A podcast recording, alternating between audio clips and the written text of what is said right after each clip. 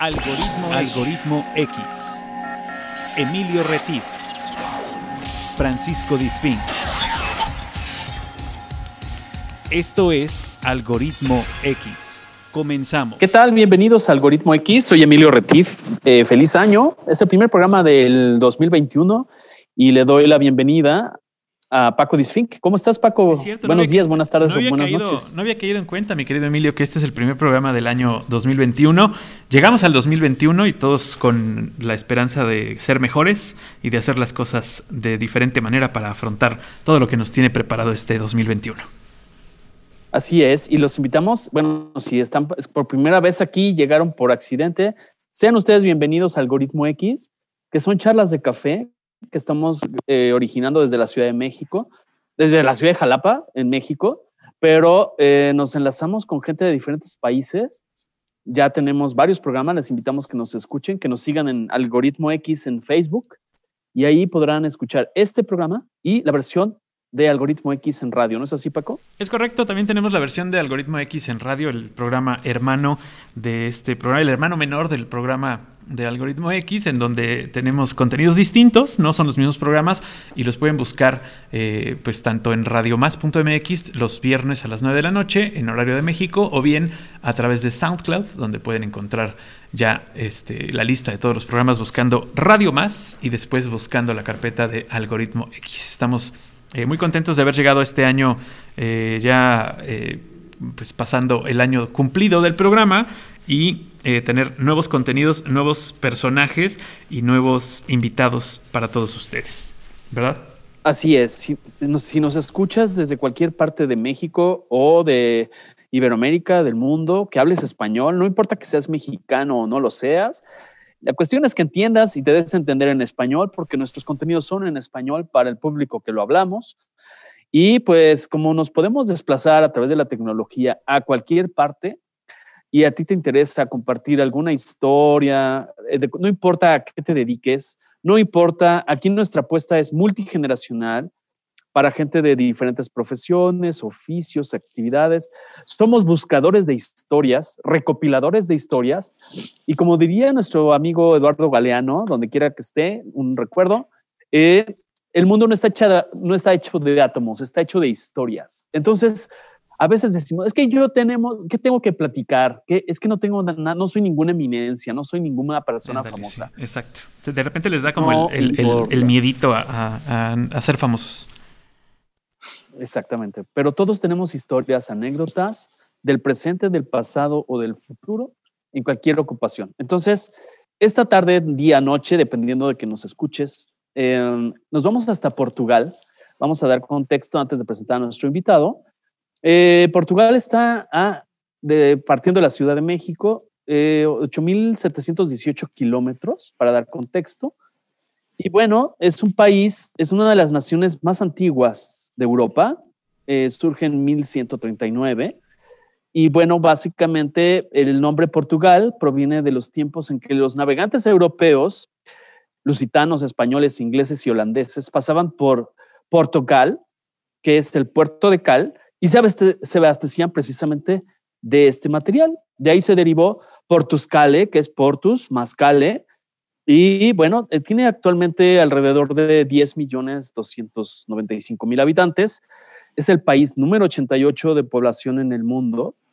¿De acuerdo? Más o menos eh, tiene eh, las principales ciudades por número de habitantes son Lisboa, 517.800 habitantes, Porto, que es eh, 249.633 habitantes, Amadora, que tiene 178.800 habitantes, Braga, que anda alrededor de los 121.000 habitantes, y pues básicamente la información disponible es que hay 196 mexicanos, es el, 40, es el país número 43 en el ranking de mexicanos viviendo en el exterior. ¿43? 43 en el ah, ranking de mexicanos. Realmente hay pocos hay pocos mexicanos, pero como dices tú, hay veces que el mexicano llegamos a, Madrid y luego nos vamos a por allá. Entonces, sí, quién sabe si avisó que se, que se iba por allá. Exactamente. Bueno, las principales actividades, a reserva que el invitado me corrija los datos que yo investigué, son la metalurgia, la maquinaria, la industria eléctrica y electrónica, la ingeniería mecánica, textil y de construcción. Las manufacturas representan el 12%, del, el 12 del Producto Interno Bruto de, de Portugal. Es la economía número 48 del mundo. Y también es importante acotar que se les conoce como los lusitanos o el país lusitano. Esto tiene que ver como parte de un colectivo de pueblos prerromanos que habitaron el oeste de la península ibérica en torno al distrito portugués Castelo Branco, hasta las riberas, riberas perdón, del río Duero, hasta la actual Extremadura y provincia de Salamanca en España. Y pues bueno, la raíz celta, que es luz, lucis, y el sufijo gentilicio tanus, de ahí viene el tema hacia los, el siglo II antes de Cristo, por eso se les conoce como lusitanos. Y ahora sí, Paco, dale la bienvenida bueno, al invitado. Pues ya nos diste toda una clase de historia y este y, y religión y todo esto. Yo creo que ya es momento de que le demos paso a nuestro invitado, que, que está, está esperando pacientemente a ver cuándo acabas de leer Google para poder comenzar el programa. No, no, no, mira, Son, mis notas personales, no es Google. No, no es cierto, no es cierto. Siempre, siempre Emilio con los datos curiosos del lugar, los datos eh, que, nos arroja el lugar a donde el día de hoy abrimos la ventana para eh, visitar y que nos abre en su casa su ventana para conocer nuestro amigo Iyari Martínez, que le doy la más cordial de las bienvenidas. Iyari, ¿cómo estás? Muy bien, muchas gracias por la invitación a, a platicar con ustedes un rato. Estamos aquí con un poquito de frío, pero, pero todo bien. Muy bien. Muy bien. Oye, ¿qué tal? ¿A qué, grados andas por allá ahorita? Ah, a ver, el teléfono dice, porque yo no sé, el teléfono dice que hace 8 grados.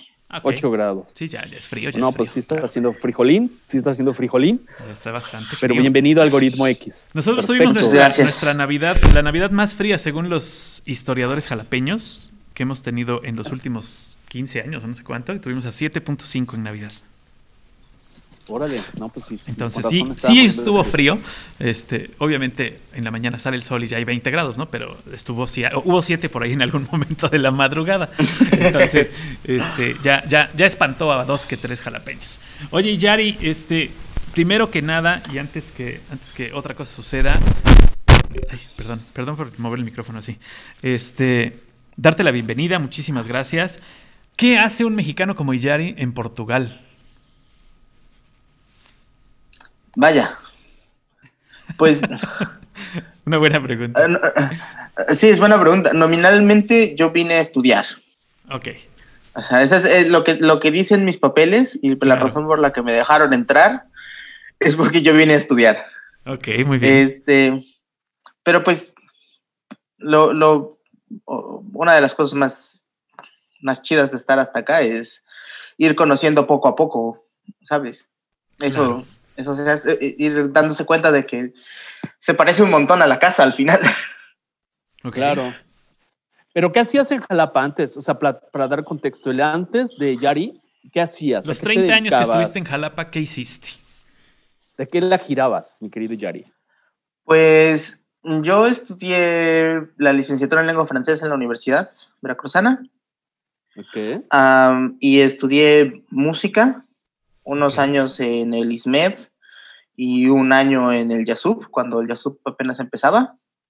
Okay. Entonces, pues yo daba clases de música en la Academia Yamaha y también di clases de, de inglés y de francés y tocaba pues primero tuve un grupo de rock de pesado y luego tocaba en un grupo de cumbia rock que se llama Soflama. Todavía andan por ahí los muchachos. Todavía andan por ahí. Este, y eso, en eso andaba yo, para arriba y para abajo. Ok. ¿Y tú ya tenías previsto eh, iniciar esa expedición hacia a la usanza de Vasco da Gama y todos estos navegantes portugueses, llegar hasta allá? ¿O llegaste porque por alguna situación ajena a la tómbola de la vida. ¿Y qué pasó? ¿Qué, fue? ¿Conociste una portuguesa o qué pasó? ¿Por qué decidiste Portugal? claro. Yo, nunca decidí Portugal, Portugal me decidió a mí. Muy bien. Este, yo vine originalmente mm, a hacer un posgrado a Madrid. Hice un año de posgrado Y luego, pues, le, volví a agarrar el gusto a la escuela. Y dije, ah, esto está bien, me gusta, la academia. Y me puse a buscar a algún lado para hacer una maestría de, de, estas de dos años ya súper en forma. Y entonces me puse a buscar y empecé a mandar mis, pues, mis documentos, mi CV y todas las cosas a, a varias universidades. Y por azar, por, por internet, encontré la universidad aquí, que acababa de calificar como una de las mejores para los estudios culturales. Y entonces dije, bueno, ahí, ahí seguro que no me van a aceptar, pero voy a mandar mis papeles de todas maneras. ok. Y resultó que fue al revés, fue casi, casi que el único lugar donde me aceptaron. Y okay. pues esto, esto fue en 2015. Entonces, en julio de 2015 yo vine dos días a buscar casa. Encontré casa. Me fui de regreso a Madrid, agarré mis cosas y me fui para México de verano. Ajá. Y para terminar de sacar mis visas y todo lo que tenía que sacar. Y con la misma me regresé para acá.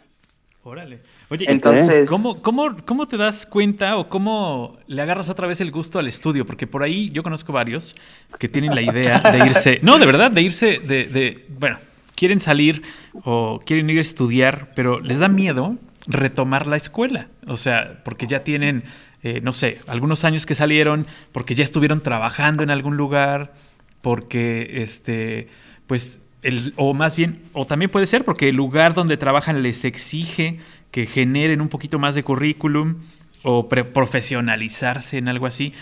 ¿Qué le recomiendas a la gente que te, esté en ese, en ese momento que tiene que hacer o cuál es el paso que hay que dar para aventarse otra vez dentro de la, esta piscina escolar? Pues solamente hay el paso de dar el paso. Solamente así va. O sea, por la Porque, buena. Yo pensaba que, que, mis días de escuela habían terminado.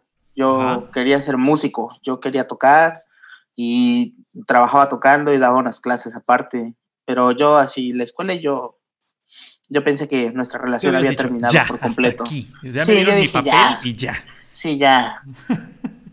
Porque yo, no, no, la verdad es que no, creo que nunca fui un gran estudiante. Ajá. Pero pues me gustaba aprender, ¿no? Claro. Eh. Pero luego, um, pues, tuve un accidente y, y me caí, me rompí el brazo y no podía tocar. Órale. Y entonces estaba así como, uy, ¿ahora qué voy a hacer? Y pensé mucho en el asunto de la fragilidad de, de la carrera que tenía entonces. Y, y hablé con mis padres y pues mis papás me, me dijeron, porque yo tengo un hermano que ya había, ya se había aventado a, a venir a hacer su maestría a España. Ajá. Y entonces mis papás me dijeron como, bueno, pues aplica y aplica y vemos si te consigues una beca y si no, pues vemos si echar una mano. Claro. y ya ahí con el brazo ahí todo colgando, pues agarré y dije, bueno, a ver, pues es algo que aprender y leer es algo que a mí me gusta, entonces apliqué, me aceptaron, agarré mis cosas y dije, bueno, a ver, ¿qué va a pasar? Porque primero era un año, ¿sabes? O sea, yo dije, bueno, me voy un año, ¿qué va Claro. a pasar? Como prueba, ¿no? Como Pero- en lo que no puedo hacer una cosa hago otra. Ajá. Y al final terminó que, que le agarré el gusto otra vez a, a estudiar. al estudio. Pero, pero llevas paralelamente todo el mundo de las letras y la música, o la música pasó a un segundo plano. ¿Cómo está esto, Yari? Pues aquí, eh, bueno, yo, yo traje mi guitarra porque la guitarra va para todos lados. este, pero aquí la verdad es que ha la música ha pasado a segundo plano porque, claro, primero porque no conozco mucha gente, ¿no? Y hay que, y esa es otra talacha, ponerte a buscar gente que, que conocer y ponerte a, a, a ver si puedes conseguir otros músicos con quienes tocar y, Y que la música otro sea trabajo. compatible y que todos los. Ajá, sí, sí, o sea, eso todo es, eso. Es bien complicado, claro. Y este, y por otro lado, pues, por ejemplo, venir a España, pues era, te digo eso, primero de un ratito, ¿no? Primero era un año y luego me regresaba. Entonces también no tenía mucho caso ponerme ahí a, a inventar historias. Pero luego cuando me vine para acá, que ya venía dos años, Ah, primero sí, sí iba a, lo- a los jams, a las jam sessions de por aquí Ajá. y trataba, pero era, era demasiado. O sea, de repente era como, ah, porque yo vine sin aprender, sin saber hablar portugués. Órale. sí. Entonces, Otro paso más. Entonces era aprender idioma, estar en la universidad, que es todo en inglés, Órale. cumplir en, cumplir en todas las cosas, estar bien. Entonces ya no, no alcanzaba. Ya los núcleos de Ok. tu cerebro decían, a ver, o haces esto o dejas de hacer Sí, esto, o- ¿no? O sea, exactamente. saturabas un poco. Sí, el tiempo, o sea, bueno, claro que tengo ganas de salir y ponerme a buscar, pero por otro lado también tengo, yo estoy aquí para lo otro, entonces. Sí, claro. O las Oye, desveladas y, ¿y, todo y, eso. Y dónde aprendiste portugués? Porque, bueno, yo anoté que portugués se habla en nueve países. Yo pensé que solo, originalmente antes de este programa, yo pensé que solo se hablaba en Brasil y en Portugal. Pero encontré que son nueve países, que son 236 millones de personas. Imagino que tú ya estás incluido ahí, que son Brasil, Cabo Verde, Angola, Guinea, Bissau, Mozambique, Príncipe, Santo Tomé, Guinea Ecuatorial, este, una parte de la India que se llama Goa, Macao, Ujú. al sur de China y Timor. Este, no son ¿tú- tantos. ¿Dónde aprendiste? ¿Dónde aprendiste el portugués? Pues en, en términos generales yo aprendí portugués eh, en la calle, Por En la necesidad. calle. ha- haciendo amigos. Claro. O sea, de barrio, en escuela de barrio. Sí, porque, o sea, se parece, se parece mucho al español. Sí, tienen. Ella, claro. vamos de gane, ¿no? Sí, sí. Vamos de Sí, gane. sí, sí. Exacto. Este, entonces, si ellos hablan despacito y tú hablas despacito y bien, todo el mundo se entiende. Ok. Claro. Y pues vas a algún lado y te pones a hablar con cualquier persona y te empieza a contar pues lo que uno le contaría a un extranjero que no sabe hablar español, ¿no? Tienes Claro. que aprender a decirle esto a la gente, y tienes que- y ya el, el primer, no sé, el primer Las, fin de las semana. groserías. Te las Ah, Exactamente. que son las principales. El primer fin de semana que salí, hice un amigo en, en la barra de un bar. Hice un amigo y mi nuevo amigo, que todavía es mi amigo, mi nuevo amigo me escribió en un papelito todas las groserías que según él tenía que saber para que nadie me ofendiera en la calle. Ah, Está bueno. O sea, tenías que saber distinguir la grosería y la Ajá. contestación. O sea, ya era Es un- correcto, sí, ya. una metodología muy avanzada para aprender, no nada más entender qué Sí, yo- estaban sí, diciendo. yo- exactamente. Yo entré directo al, al idioma, al, al centro del idioma. Muy bien. Y porque Y luego, Ok. sí, claro. Tienes, tienes, este, tienes que, que saber qué te están diciendo para saber qué contestar. Exacto. Eso es muy importante. Y luego, la segunda parte seguramente es la comida. Ah, la comida. La comida es súper buena. ¿Sí? ¿Se parece no a la comida no- mexicana o no? Mm, No en los ingredientes, Ajá. pero, pero sí en, en el sistema, en el, ¿cómo se decirlo? En la intención de la comida. Claro. Porque hay, Cosas picosas, A ver. cosas grasosas. no, no hay, tienen, tienen chile porque traen de África, no sé bien, creo que de Angola, traen piripiri, se llama. Entonces tienen salsa, Ok. tienen picante. Este, que es un picante particular, pero la verdad es que está bueno. No tienen Claro. chile seco porque No es, no es chile seco jalapeño, eso sí. no es chile seco jalapeño, pero, pero bueno, le- lo intentan. Este, pero hay una idea que se parece mucho, yo creo, a la mexicana de servirte de comer de a de veras. O sea, de, a de veras es por la un cantidad plato o la de comida variedad es- o las dos es- cosas. Las dos cosas, o sea, si te sirven pescado, te sirven tres filetes de pescado y arroz, Órale. y pan, y papas fritas, Claro, y claro. si quieres ensalada, bueno, ensalada, pero comida. Pero la comida llena el plato.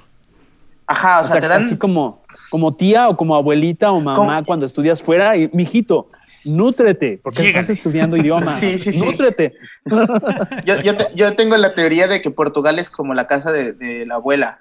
Ajá. Ok. E- Es eso, te, te dan de comer así y, y, bueno, Lisboa pues es un poco más recatada por... No sé, ¿Recatada o retacada? Porque digo, hablando de comer mucho. No, no, son, son más recatados, es más, hay un como más calmos. Pero si vas para, para el norte de Portugal, la cosa se vuelve una locura, porque te dan de comer hasta que te llenas. Claro. Ok, conforme, o sea, conforme te sirve más, ya vas avanzando. Es como una brújula. Ya vas Ajá. sabiendo que vas llegando más al norte, ¿no? Que vas llegando más al norte y, y, bueno, y se come con, lo normalmente la gente come con vino, con jarras de vino. Claro. Claro, claro. Entonces Claro. es, y es perfectamente normal, entonces es súper es súper bueno y la, y la comida está buena, o sea, hay mucho el bacalao, el bacalao es la, La la, la estrella del, del asunto, Claro. es lo más conocido. Hay no sé cuántas maneras de preparar bacalao. Así como, pero- como película de Forrest Gump, así todas las... las- las Ándale, ándale, sí. Como meme. Como meme, Exacto. porque hay pasteles de bacalao rellenos de queso, pasteles Órale. de bacalao sin queso, paste- este, bacalao frito, bacalao cocido, bacalao asado, bacalao con papas, bacalao sin papas, con crema, con cantidad. Con o sin impresionante. papas. Oye, de hecho estaba leyendo que el tempura japonés es una receta original de los comerciantes portugueses. Precisamente por, porque el pescado y toda esta forma de prepararlo, el tempura es, em, es una receta original portuguesa. No sé por qué este, se le conoce más como, como un origen japonés, pero bueno, eso es algo interesante, el pescado. ¿Qué más? Además del pescado, ¿qué más se come? Ah, la, la eh, yo creo que Portugal tiene como tres grandes aportaciones al mundo en distintos órdenes. Ajá. Además, desde luego, Fernando Pessoa, la literatura portuguesa, para que no, no entremos en eso. Cristiano Ronaldo Ok. y la francesiña. La francesiña, ¿qué es la cosas. francesiña? Cuéntanos. Cuéntanos eso de la francesiña, que suena muy bien. La francesiña es el mejor sándwich que hay en el mundo. Ajá. Es un sándwich que tiene un bistec, chorizo. completito. O sea, sí, un bistec entero, sí, un bistec entero. O sea, no se andan con carencias. No, no, tiene un bistec, tiene chorizo, tiene salchicha, tiene dos tipos de jamón. Ok. Ya pones la otra tapa del sándwich. Eso todo está como forrado de queso. Órale. Ajá. Luego está ¿Derretido? ¿Queso bañado en un... Sí, quedó queso que se derrite porque lo meten al horno después. Ok. Está todo eso bañado en una salsa que tiene tomate y vino y cerveza en algún lado y así, que es una receta de ellos. Con tomate. Y hasta encima- Ajá. Ajá, roja y tiene, creo que tiene, sí, vino de Porto o alguna historia de estas. Ok, ok. Y hasta arriba tiene un huevo estrellado. Wow. Y viene con un estoy, yo ya estoy como el, el experimento de Pavlov. Sí, sí, o sea, ya estoy sali- salivando. Sí, yo también. Ya se me antojó hacerlo, fíjate, para que me corran de la casa. Es como una torta cubana, pero Eso, eso a la decir. portuguesiña Exacto. francesa. Ajá, pero la portuguesina, ¿no? exactamente. Es una torta Y- y cubana, todo eso pero, viene con- pero ahogada y Pero, además... pero ahogada, Sí, con o un sea, huevo. ¿Qué onda? Órale. Oye, qué bueno. padrísimo. Y una coca light, ¿no? Sí, claro, Por claro, supuesto. Una coca cero, por favor.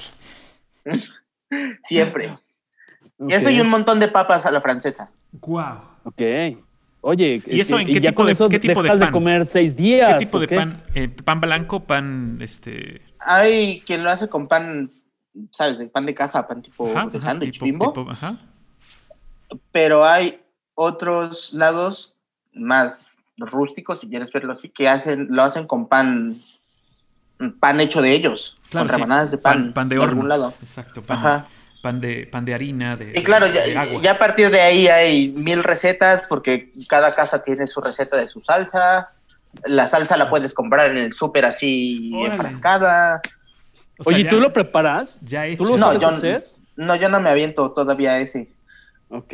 Estoy esperando, estoy, porque en, en la tasca de aquí al lado de mi casa, el señor que cocina le le sale súper buena, entonces tengo Ya cinco no años pidiéndole la claro. receta. Sí, claro. Ok.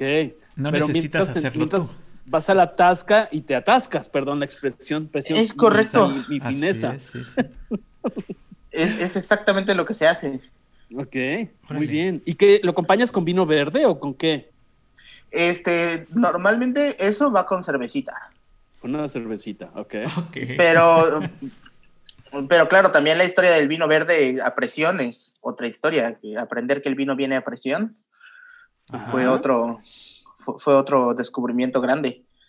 ¿Y cómo es ese A vino, ver, cuéntanos. A ver. Ajá, es como, sí, sí. No ¿sabes? Como, presiones, cuéntanos, cuéntanos. como si fuera eh, la cerveza de barril que sacan acá en la, Ajá. en la llave, Sí, sí. pero te llenan una jarra de vino de eso. Así, viene el vino verde a presión. ¿Pero viene de la un- barrica o qué? Viene de, una, viene de un barrilito. Un barrilito, ok. Y, y este, y tiene, ¿es vino gaseoso, vino normal, Es, es vino gaseoso, es un Ajá. poquito este, mineral, sí, es pomosón. Ajá. Es muy es seco, Ok. pero está súper bueno. Es, es muy, muy bueno.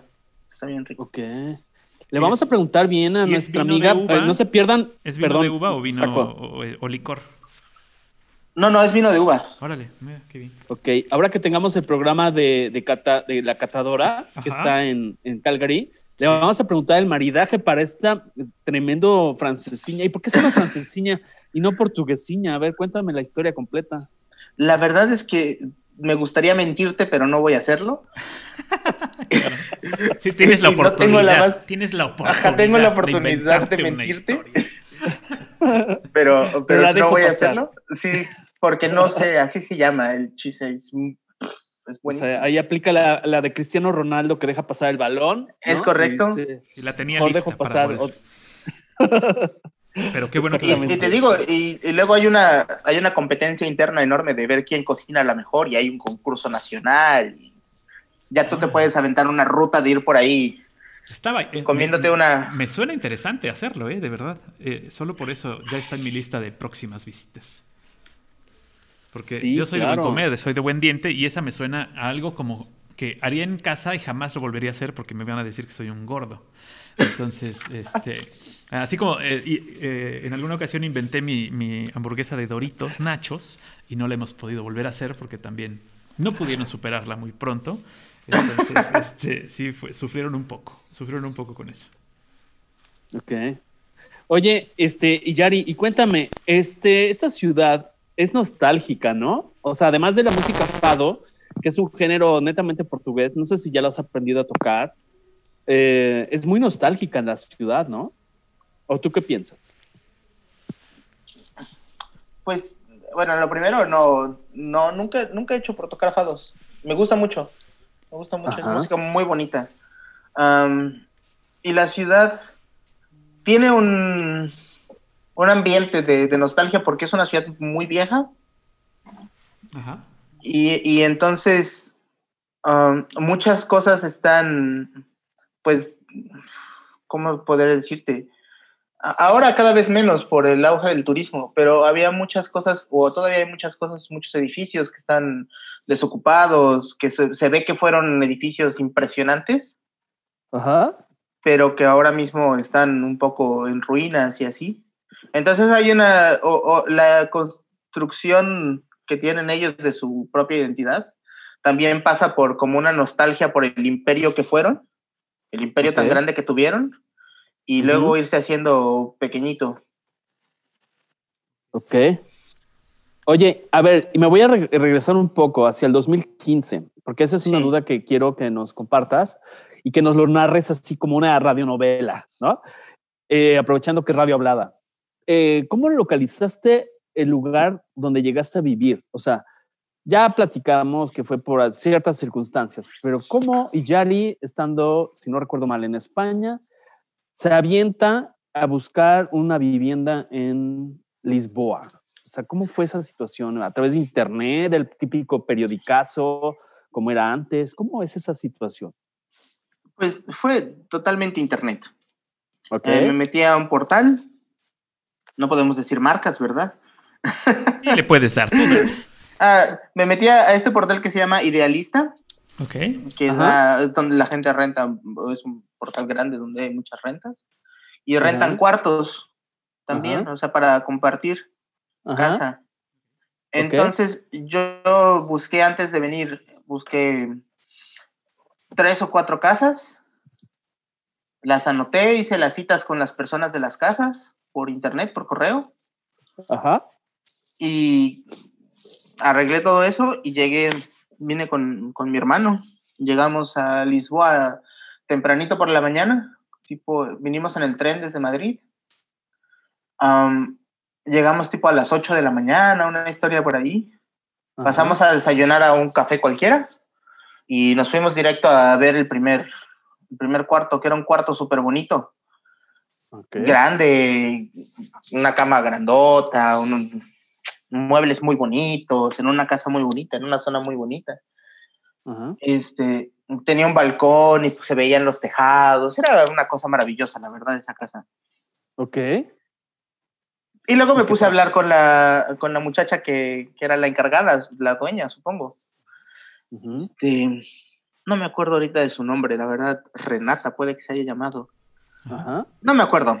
Vamos a decirle Renata por ponerle un Renata. Ponerle un nombre al, al cuento. Su alias. Ajá. Y entonces, oye, está súper bien, ¿y cómo es el asunto? No, pues cuesta tanto dinero al mes. Ah, bueno, no está mal.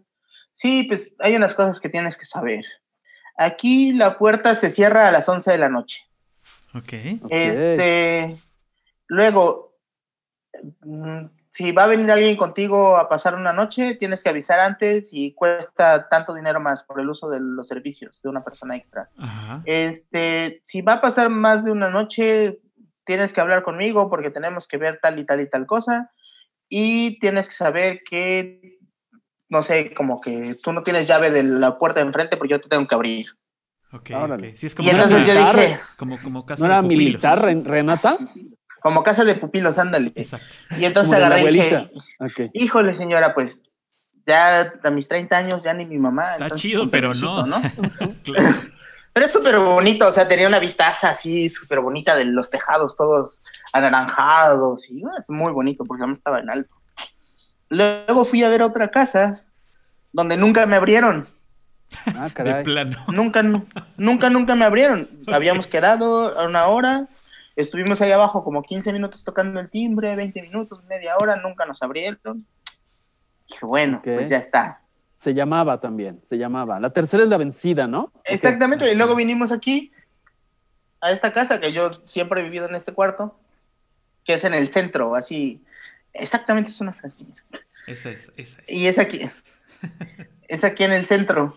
Ok. Y entonces, pues me abrió el que es mi casero, Joao Paulo, y me enseñó el cuarto. El cuarto es enorme, o sea, yo tengo una, una sala adentro de mi cuarto, y mi cama y mi escritorio y todo. Ajá. La gran, solo, comp- solo comparto casa con otras dos personas, lo cual es maravilloso. Claro. Porque hay gente que comparte casa con siete, con nueve, con un montón de gente. Ok. Ajá. Y me gustó la casa, me gustó el cuarto. Y ya hablé con él y dije, bueno, pues es que fíjate, esto es claro, es julio. Yo le dije, bueno, es que yo voy a venir en septiembre. ¿Qué onda? ¿Cómo le hacemos?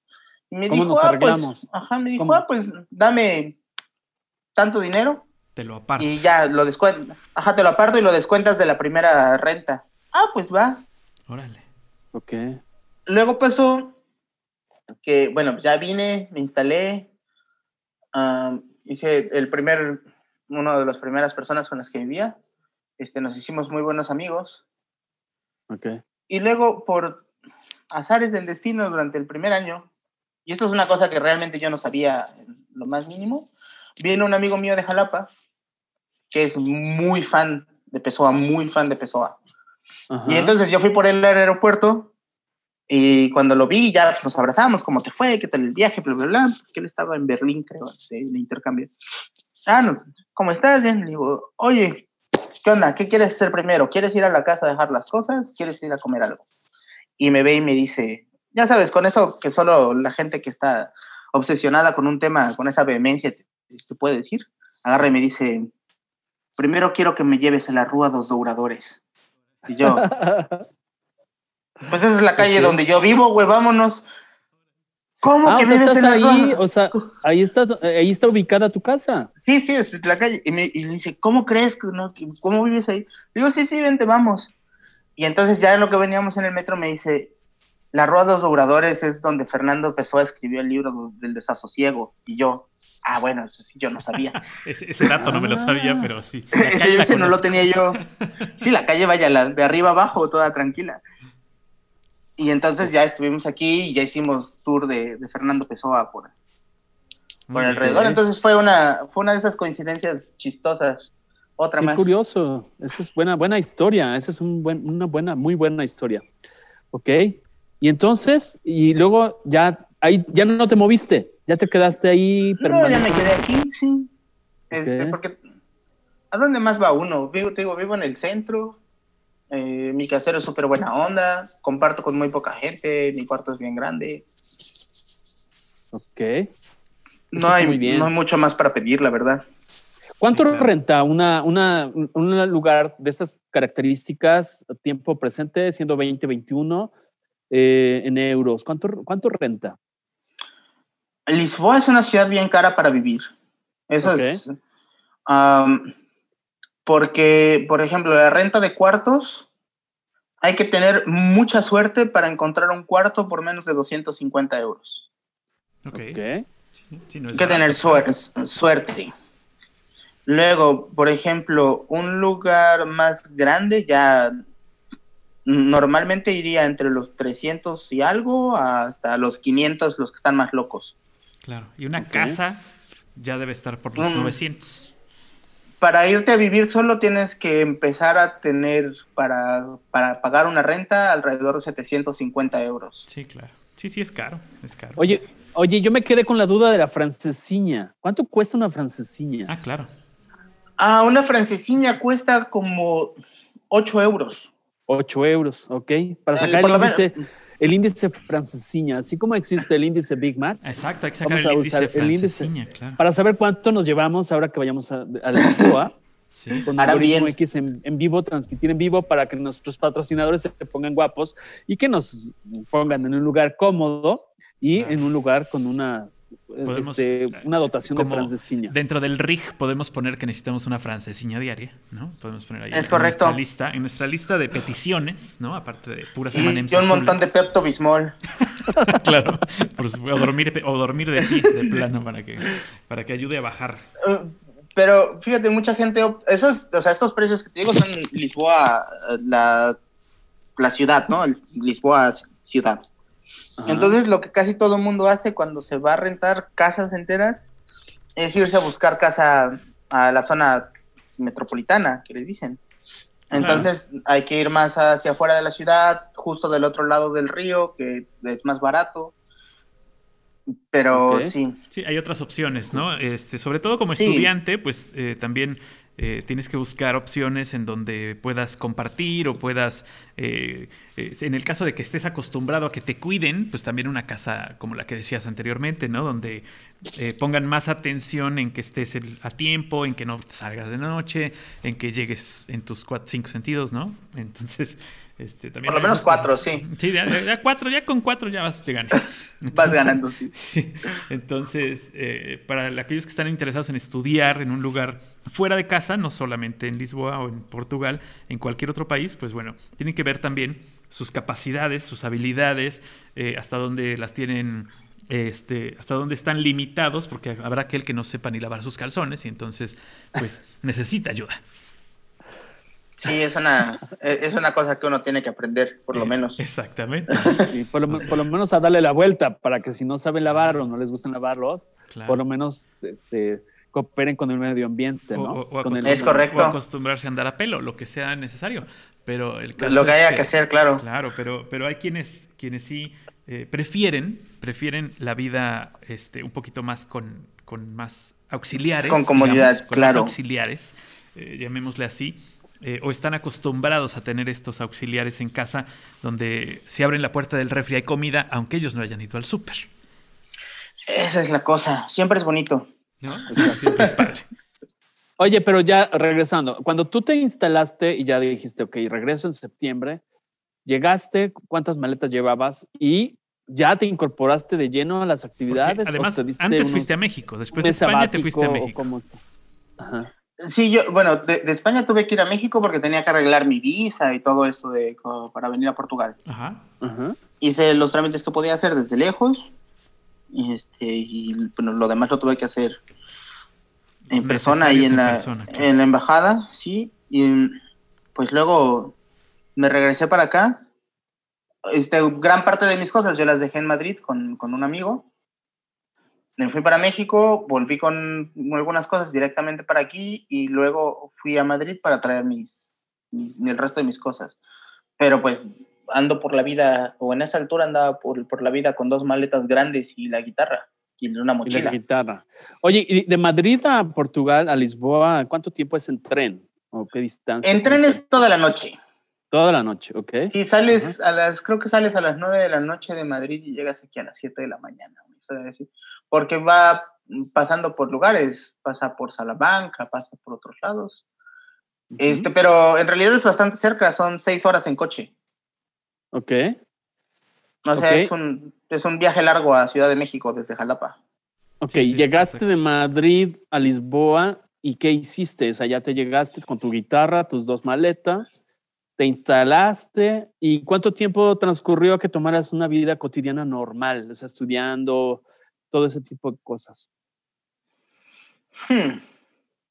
No, no creo nunca haber llegado a esa parte de la vida cotidiana normal. Ok, Bueno, a, a lo más normal. Lo más Este, común.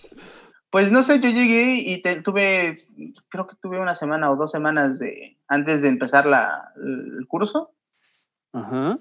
que el chico que con el compartía casa, bueno, uno de los chicos con los que compartía casa, un inglés, porque el otro era un alemán con el que nunca nos terminamos de llevar, Ok. porque, porque a él le gustaba ir al gimnasio y pues a nosotros no.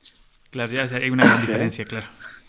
Y a mi amigo Fraser y a mí, pues nos, nos gustaba más bien ir a tomarnos un trago y fumar un cigarro y andar caminando por ahí. Así Claro. que lo agarramos más como nuestro compromiso de conocer la ciudad y de conocer lugares para ir a comer. Claro. Este, y bueno, dos semanas estuvimos ahí dando vueltas y conociendo y luego ya había que integrarse a la universidad, a conocer a los compañeros y a la- al, sí, al, al equipo. Ok. Y ya, pues, yo creo que eso, un mes.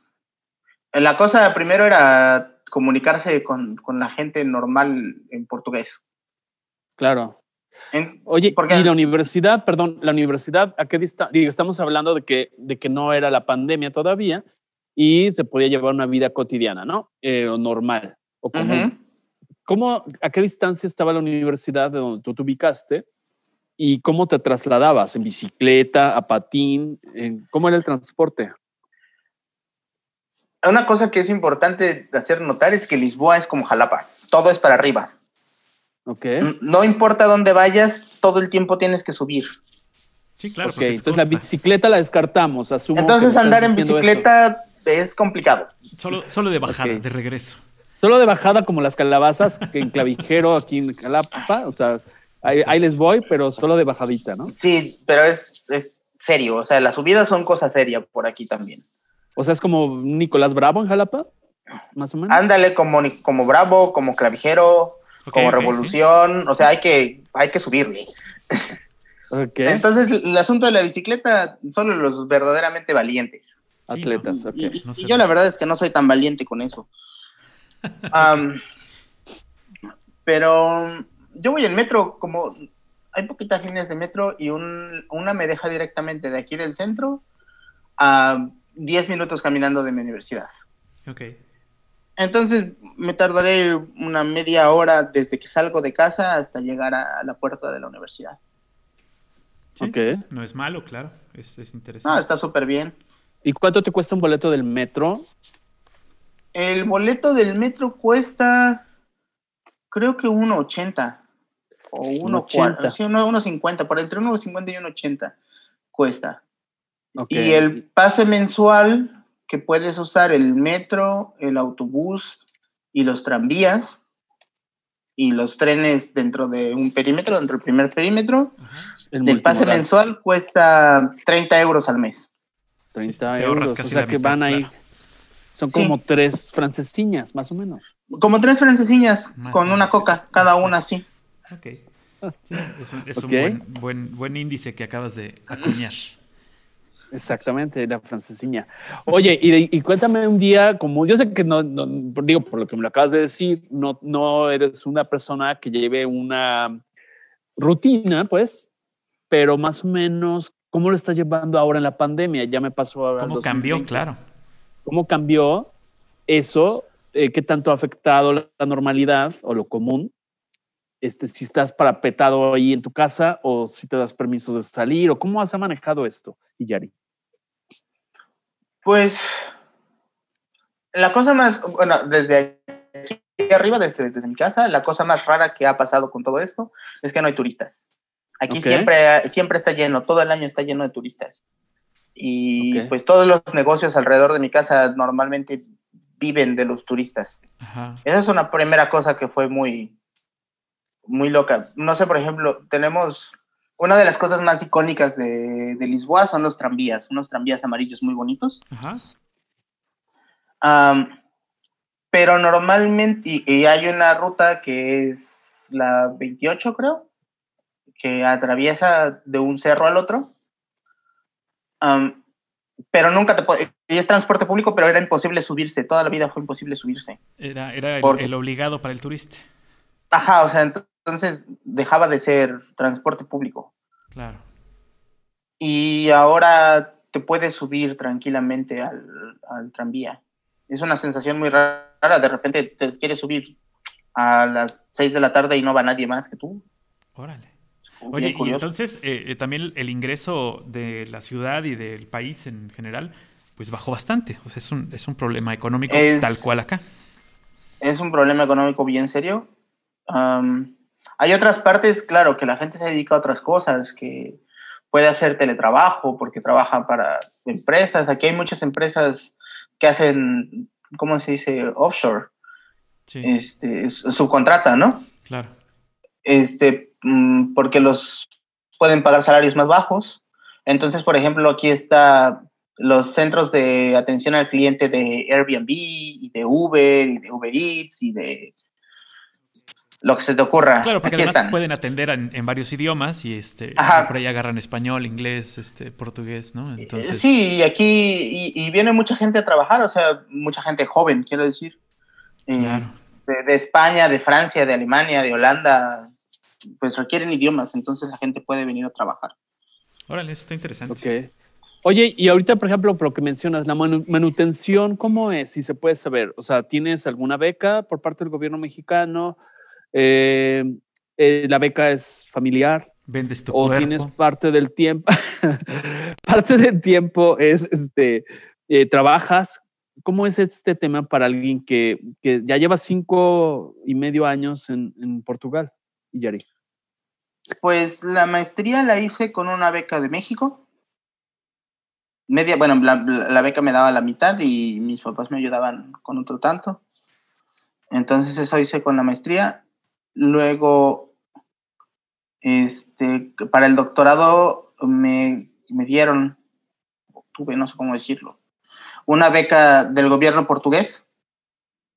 Ok. Entonces yo, yo trabajo eso para, para el gobierno portugués, para la universidad, pues. Tengo una beca de estudios ahí. Es una beca trabajo donde tienes que aportar tú este, algún tema ahí dando clases o algo así. Este, sí, yo, bueno, o sea, para empezar, pues, claro, mi, mi trabajo de investigación está todo relacionado con ellos. Yo cada vez que tengo Claro. que ir a algún congreso Y o alguna cosa, ellos. una presentación, y es de ellos. Claro.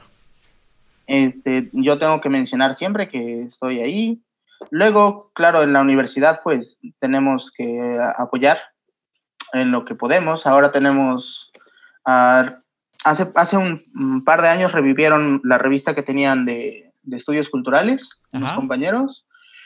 El año pasado, el año pasado, el año pasado me integré con ellos al, al consejo editorial. Ok. Am, entonces ahora yo estoy de, es mi turno de ser editor jefe con el, con el próximo número que vamos a sacar, ahora Ah, en, febrero, empezando febrero. Am, organizamos un congreso para estudiantes de, de doctorado, el año pasado también, con una Muy compañera. Am, apoyamos a los compañeros de, de la maestría con, pues, con el material, con dudas, hacemos círculos de lectura, otros compañeros tienen ciclos de cine. Vamos, que hacemos lo que tenemos que hacer para apoyar la, el- la universidad. Claro. Y en esta, en esta situación de eh, pandemia, ¿cómo la ha estado manejando en general el país? ¿Siguen encerrados? ¿Ya salieron? ¿Ya abrieron este, escuelas? Eh, ¿en, qué, ¿En qué posición están? Pues ¿Tienen un semáforo o cómo está el tema? Sí, el bendito este, el bendito semáforo. Primero, en- ¿qué fue eso? ¿En marzo? Marzo, cuando, cuando empezó todo, fue el 11 de marzo, el 10 de marzo, no me acuerdo, Ajá. por ahí.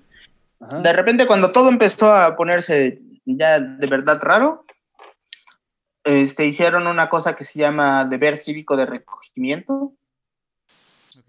que solo quiere decir que te pedía, que el gobierno te pedía por favor que te quedaras en casa. Claro, hasta no como hubo la. Susana Distancia, ¿no? Era el equivalente a Susana Distancia. No, pero era como que te quedaras en casa. No era un. No era, nu- nunca fue un, poder- un problema como de la policía, a menos de que violaras las reglas como de no tener fiestas y cosas así. Ajá. Eh, podías salir a caminar y este, siempre de cer- cerca de tu, de tu casa Tu casa, claro. y podías ir al súper. El súper y las tiendas de las farmacias, las tiendas de conveniencia, o sea, las tienditas de la esquina. Am, Era lo único que podía Al- salir. es lo único que estaba abierto además. Nadie más podía sí? abrir. ¿Y si te aplicaban multas? No, aquí nunca hubo multa. Bueno, o sea, a menos de eso, que hicieras una fiesta o anduvieras con 10 personas en la calle. Este, Ajá. pero no había multas. Lo más que podía pasar es que un policía te viera, te preguntara qué andabas haciendo en la calle y te trajera a tu casa Ok. de regreso. Ok. ¿Y es Era confiable la policía allí? Sí, Sí. en términos generales sí. Ok. Ok, ok. Este, luego, eso fue en marzo. Luego, por ahí de junio, se acabó la primera vuelta del, del, del confinamiento Ajá. y dijeron como, bueno, parece que las cosas van mejor. Ah, bueno, una cosa, una cosa que fue bien, bien importante, yo creo, es que al principio de todo esto, en Europa decían, o, o los- las noticias y en otros lados, que el, el mejor manejo de la crisis se había hecho aquí, porque había muy poquitos muertos y había muy poquitos contagios en términos generales y tal. Ajá. También tuvo mucho que ver que desde el principio de todo, el, aquí eh, el, primer, el principal partido de, de oposición, que es un partido de centro, centro derecha, centro centro, el, el dirigente del partido agarró, porque aquí gobierna los socialistas, bueno, la izquierda, este, el, el principal dirigente de este partido, del primer partido de oposición, salió de los primeros días, salió y dijo, esto no es un asunto político, esto es un asunto de salud, todos con el gobierno, Vamos aquí nos alineamos. Vamos a echarle montón. Ajá, aquí nos alineamos, lo que ellos digan esto es. Ok. Y entonces se manejó durante, al menos durante la primera parte del asunto, todo se manejó como un asunto de salud pública y los estados de emergencia y las declaraciones de emergencia, el, todo pasaba así fast track, ¿sabes? Claro, sí. sí. Este, luego, Sin lucha luego, política. sí, no, no, nada, o sea, era así como, pues sí, o sea, aquí estamos trabajando con los doctores, es lo que estamos haciendo y Ok. ellos son los que entienden qué está pasando, los virólogos, tal, tal, tal, y lo que ellos dicen esto es y para allá es. Y ya, ¿no? Sí, no, no. Ajá. Luego, luego en eso, en junio, julio, se abrió para verano y empezó a haber turistas otra vez y parecía que iba levantando un poquito. Hasta ahí no teníamos que usar, por ejemplo, mascarillas en la calle, nada más en el transporte público Ok, lugares muy y en, cerrados. los, y, y en lugares cerrados y así. Donde están muy, muy Ok. pegaditos. Y luego volvió a su- subir el número y empezó a verse todo mal. También, claro, en verano fue... Aquí la, la playa aquí es a, no sé, media hora en el tren, 40 minutos en el tren, súper cerquita a la playa. Entonces, claro, empezó el verano, para junio ya hacía 34, 35 grados, pues todos a la playa, Claro. amontonarnos. Sí, sí. Este, y pues todos amontonados en el tren, todos amontonados en los coches, en los autobuses, tal, tal, tal. Empe- empezó a haber turistas, empezaron a abrir los bares, la gente, pues yo creo que todos nos sentimos bastante más cómodos. Y era como un lugar que no hacía todas las cosas que estaban pasando en Francia, en Alemania, en España. Entonces la gente venía para acá porque claro, aquí se podía andar sin mascarilla en la calle, porque había bares abiertos, porque tal y cual, te podías juntar con más gente en la playa y todo eso. Ujú. Ah, y luego, empezando septiembre, tuvimos que volver a encerrarnos. Hasta unos, ahora. di- unos días. Y ahora es bastante más laxo porque también, claro, no pueden dejar que, que se caiga todo el asunto de la economía. Hay, bueno, o sea, hicieron un montón de programas. La- los que tienen casas de interés social que les, le pagan al gobierno, pues tienen moratorias de hasta seis meses ahora, o sea, que no tienen que pagar. Los bancos este, no pudieron cobrar Intereses. deudas ni, ni intereses durante cuatro meses, creo, una historia así. Ay, los los paquetes para el apoyo a, la- a los comercios y eso. Claro, son insuficientes porque normalmente había turistas para tirar para arriba. Sí, claro. Entonces, pues sí, pero bueno, sí, parece que se intenta. Oye, ¿y has tenido contacto tú en tus cinco años allá? ¿Has tenido contacto con la Embajada de México? Este, cuando llegué me registré en, eh, tienen un formato en línea para registrarse. Ajá. Mm, no me no me inter- no me llamaba mucho la atención, la verdad, hasta que me hice amigo de otras personas y tuve una novia mexicana aquí Ajá. y, y ella estaba más en contacto con los eventos de la embajada. Y entonces fue que empecé a ir y bueno, conocí al anterior embajador, porque somos poquitos, ¿sabes? O sea, Sí, claro. somos en todo el país debemos de ser 200 mexicanos. Sí, sí. No creo que seamos muchos más. Sí, 196 son los que, los que Ajá, declara. Ujú. Pon tú que seamos eso, 250, ¿no? Pero además estamos repartidos porque varios viven en Porto, este, en Braga, otros en el sur, Claro. otros viven en las islas. Aquí no sé cuántos seamos, porque además muchos vienen a estudiar, vienen de intercambio. El- en Porto tienen programa de intercambio creo, con el Politécnico. Aquí también hay un programa con, con alguna universidad para intercambios. Entonces hay gente que viene seis meses y se va, o y están los que se casan y, vienen para acá y tal.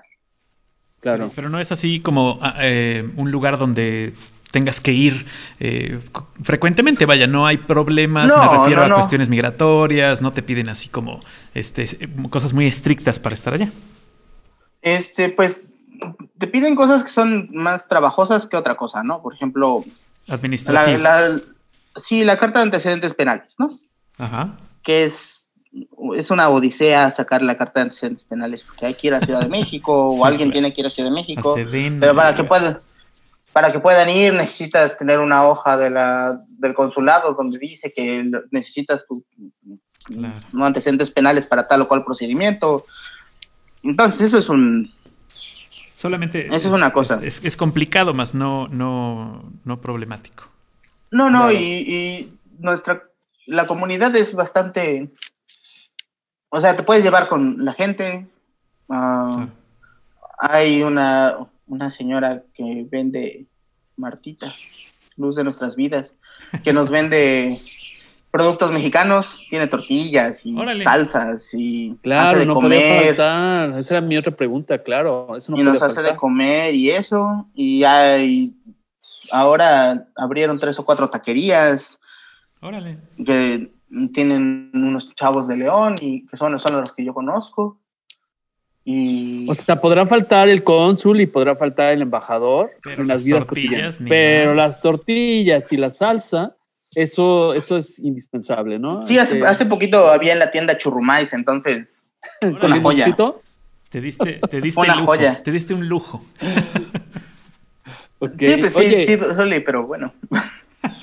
Volviendo a la parte que nos decías, para no dejar pasar ese tema, mencionabas que parte de tu trabajo con la universidad es- estás desarrollando un trabajo de investigación. Me gustaría que nos dijeras brevemente en qué consiste el título, si se puede saber, por supuesto, porque no sé si hay confidencialidad al respecto. Y también si la revista que mencionabas hace un momento está disponible para el público que nos escucha y de repente dice, oye, pues a mí me gustaría, porque hay gente, yo sí hago, si oigo algo que me llama la atención y digo, ah, ¿y dónde Claro. lo puedo ver? Lo ¿Y dónde lo buscamos. puedo leer? Este, pues, el título de mi investigación es... Ah, no me acuerdo, está por Las aquí. en francesinas algún en la vida cotidiana. No, eh, bueno, es que debería, debería hacerlo, eso, es- eso es indudable, alguien debería investigar al respecto. Sí. Ah, Claro. mi, mi trabajo es sobre escritores latinoamericanos que en algún punto de sus vidas vivieron en Europa Ajá. y que escriben cuentos sobre Europa, sobre personajes latinoamericanos que viven en Europa. Ok. Entonces, mi trabajo es sobre la imagen que hay de Europa en, en la literatura latinoamericana, en un cierto número de cuentos latinoamericanos, a las imágenes creadas, cómo se concibe el espacio europeo desde la literatura, qué está escrito, cuáles son los lugares. Mm, también porque tiene que ver, o, parte de mi trabajo es un, un, poco analizar cómo estas imágenes que se tienen desde la literatura latinoamericana de Latinoamérica y de Europa tienen que ver con las primeras imágenes que los europeos escribieron cuando llegaron a Latinoamérica. Oye, eso cómo, interesante. cómo, describieron los espacios. Claro. ¿Cómo se es, no, es una comparación, es más bien como una construcción de una, de una idea. Ok. Este, porque, porque nunca, o sea, mi trabajo no es sobre un espacio real. O sea, el espacio real existe porque Europa existe, ¿no? pero, es sobre una, una, una idea que se tiene sobre Europa. Entonces, no, sé, por ejemplo, um, Javier eh, Donoso escribe sobre la idea de, ir a París, ¿no? De ir a París y vivir la gran vida como de la recherche du temps perdu y tal cosa, ¿no? La, la búsqueda del tiempo perdido y como los grandes salones franceses y la aspiración del escritor latinoamericano por ir a vivir esa vida uh, parisina. Claro, claro. Que, finalmente fue un, un concepto creado. Ajá, o sea, y, eso existe y es un, tópico sobre el que se, se vuelve muchas veces. Sí, sí. Eso está muy interesante. Y además, oye, ¿y has dado conferencias o vas a dar conferencias sobre este trabajo? Este, ahora en, en octubre participé en un coloquio en la Universidad de Puerto sobre y hablé de este trabajo y en enero, en febrero, Voy a participar en otro en la Universidad de, de Gießen, en Alemania, que es otra universidad en la que también estoy adscrito, em, que también es sobre imágenes cosmopolitas de, de Europa. Ok. Oye, ¿sabes si la gente lo puede acceder desde cualquier parte del mundo o es pagando mm. un cuerno en euros o cómo es este tema? Digo, porque es importante que esto no nada más sea el chacoteo, sino que también sirva de difusión a lo que estás haciendo, ¿no? ¿Y Yari? yo puedo, ahora mismo no, todavía no hay enlaces para esto, este, pero si lo tengo, lo puedo, se los puedo mandar y no pasa nada. O sea, para que, es, creo que son públicos.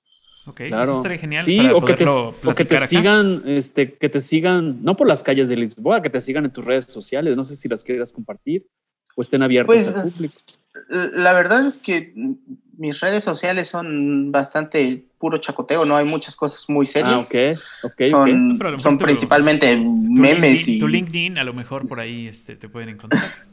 ¿Alguna más formal, Yari? ¿Nos haces así?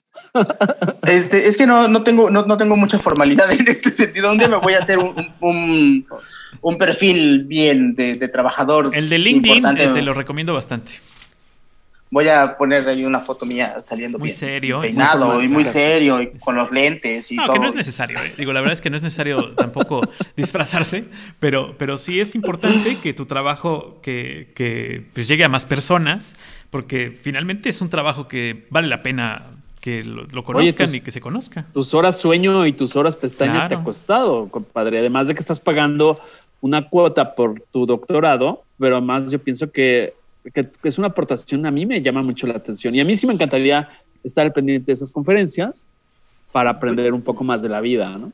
Pues sí, y bueno, eso es en, en primera puedo, si los links son públicos, no, no hay ningún problema, yo los puedo mandar.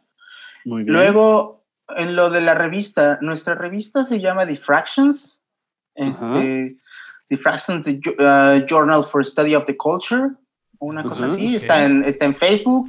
Ok. Um, y ahí que pueden mm. encontrar así un sumario, así como, como las estas de cine cuando vamos a ver una película. En esta revista usted encontrará ta, así para que no se nos aburran. En esta revista, en esta revista pueden encontrar sobre todo artículos científicos de humanidades, de investigaciones de, colegas de, varias partes del mundo sobre los temas específicos de cada revista. El último número fue sobre Ah, el cuerpo, el cuerpo como, como contenedor de, ideas, como ah, uso, el uso del cuerpo y había unos artículos muy interesantes sobre el uso del cuerpo en el cine, en algunas series. Ok. Um, ¿Se llama teníamos Diffractions? Diffractions. Um, el próximo número, el que estamos editando ahora mismo, es se llama el tema, el título es Building Narratives y es sobre el espacio, sobre la narración del espacio, la creación del espacio, no solo espacio arquitectónico, sino espacios mentales y espacios físicos, el tránsito. Oye, qué padres temas. Que Es la Y- parte cultural de Algoritmo X, para que no piense que solo aquí chacoteamos. Exactamente. Digo, ya para- Paco no, no se gobierna bien, pero pues es una parte también que se puede hablar formalmente entre adultos de temas Exactamente. positivos para, para el conocimiento, ¿no? ¿Y Yari? Sí, y está, la verdad es que intentamos tener, como, como somos una publicación chiquita y que estamos más o menos empezando, procuramos tener un- una variedad, podemos darnos, tenemos el privilegio de utilizar una variedad grande de temas Claro. y aceptar una variedad grande de, de aportaciones de, de otros compañeros, de colegas. Entonces, ahora para el próximo número tenemos a un chico colombiano que estudia en California, tenemos a dos profesores nuestros que eh, quisieron aportar sus, unos artículos con nosotros. Está, la verdad es que está súper bien. Tenemos también una chica que está terminando su maestría y habla sobre el espacio del, del río en Berlín. Y, eh, la verdad es que está súper, los, los temas por lo menos parecen muy interesantes. Y también tenemos en la revista una sección con aportaciones artísticas. Ahora tenemos un, va a haber un ensayo fotográfico de un compañero que es brasileño, que habla sobre el movimiento de las mujeres que ayudan con la limpieza en casas en, en Río, creo. Entonces, cómo van desde su casa hasta la casa donde trabajan y cómo vuelven y cuáles son sus, sus aspiraciones y esto. Y tenemos a unos chicos ingleses que trabajan caminatas como curadas por artistas. Entonces, está, la verdad es que tenemos chance de, de trabajar con muchos colegas que hacen cosas súper interesantes en muchos lados distintos. Eso está súper bien. Sí, claro. Oye, y este tele... ah, perdón, adelante, Paco. No, sí, de- les iba a comentar que la pueden encontrar si buscan en internet en revistas.ucp.pt, que es la, la- la página de la, de la Universidad Católica. Eh, Sí, revistas, revistas.ucp.pt y ahí entran eh, a Diffractions. Ahí pueden encontrar todas las. Sí, y, los y- y ahí está. um, es open access, entonces se puede acceder a todos los artículos sin ningún problema. Sí, suena muy interesante. Y en la página de Facebook también procuramos compartir cosas pues interesantes para todos, de cultura, de traducción, de eventos, call for papers para los compañeros. Muy, muy interesante. La verdad es que este trabajo vale la pena que lo, que lo visiten si están este, cerca de una computadora y lo lean. Y que más adelante podamos nosotros también tener por ahí la, la oportunidad de compartirlo, ¿no, Emilio? Así es, así es. Oye, y te quiero preguntar, por ejemplo, ¿cómo divides tu tiempo actualmente? O sea, ¿a qué hora te levantas, por ejemplo, y trabajas desde tu casa o te vas a algún lugar así inspirador? La librería Bertrand Chiado, que es la más antigua que está activa en el mundo. Eh, no sé, platícanos un poco de tu actividad. Este, ¿A qué hora sales por el pan? ¿A qué hora sales por el pan y las, las francesiñas. ¿Y, y cuántos países de Europa conoces? Y te, los fines de semana te vas. Platícanos así de manera pues, como coloquial y todo. ¿Cómo, ¿Cómo divides tu tiempo? Pues eh, fíjate, lo primero que pasa es que yo soy bien vago. Entonces- Eres Pata de perro. Eso funciona mucho en Sí, Europa. sí, soy bien vago y, y- y entonces lo que procuro hacer es ser muy disciplinado, porque si no, es, bi- para mí es bien fácil distraerme y ponerme a hacer otras cosas. Claro. Entonces yo me levanto, no sé, sobre las 7, 7 y media de la mañana. Le, le doy una hora a reírme de cosas en el Facebook y en el Instagram y así. Ajá. Contesto, contesto los chats que tengo con mis amigos en México. Claro, ellos escriben a la hora que yo estoy durmiendo. Claro. Entonces ya es a la hora de las que les contesto. Todavía alguna vez se alcanzó algún noctámbulo por ahí. Y ya eso, sobre las, sobre las ocho y media. ¿no? nueve, pon tú. Ya hago mi primera tanda de lectura. Entonces ya leo de las ocho y media, nueve a las diez, diez y media. Ok. A esa hora ya sé el desayuno. Después de eso vengo a la computadora un rato, contesto los emails y las cosas que tengo que hacer más administrativas también aquí. A las once y media agarro mis cosas, empiezo a acomodar mis cosas porque a las doce me voy a, a entrenar. Vengo a las tres más o menos, como. Y de las cinco a las ocho, nueve de la noche hago mi segunda tanda de lecturas. Y eso a las nueve y media, diez ceno y veo una película o un cachito de una serie, toco un poco de guitarra y a medianoche ya estoy acostadito, Ok, como buen buen muchacho. muy bien, muchacho. Oye, y, y, por ejemplo, en fines de semana aprovechas y aprovechando que eres vago, como dices, aunque eres disciplinado, rompes filas y dices, voy a aprovechar a conocer otras ciudades, Portugal o, digo, sé que estamos en la pandemia, pero... no sé Antes- antes era muy- de-. Antes era muy común, o sea, agarras, porque además todo, o sea, a ver, Portugal es más o menos del tamaño de Veracruz Ajá, Por decir una cosa. También, claro. y es costa, entonces todo es relativamente cercano, como en plan, agarras un tren o un autobús y puedes ir a sitios.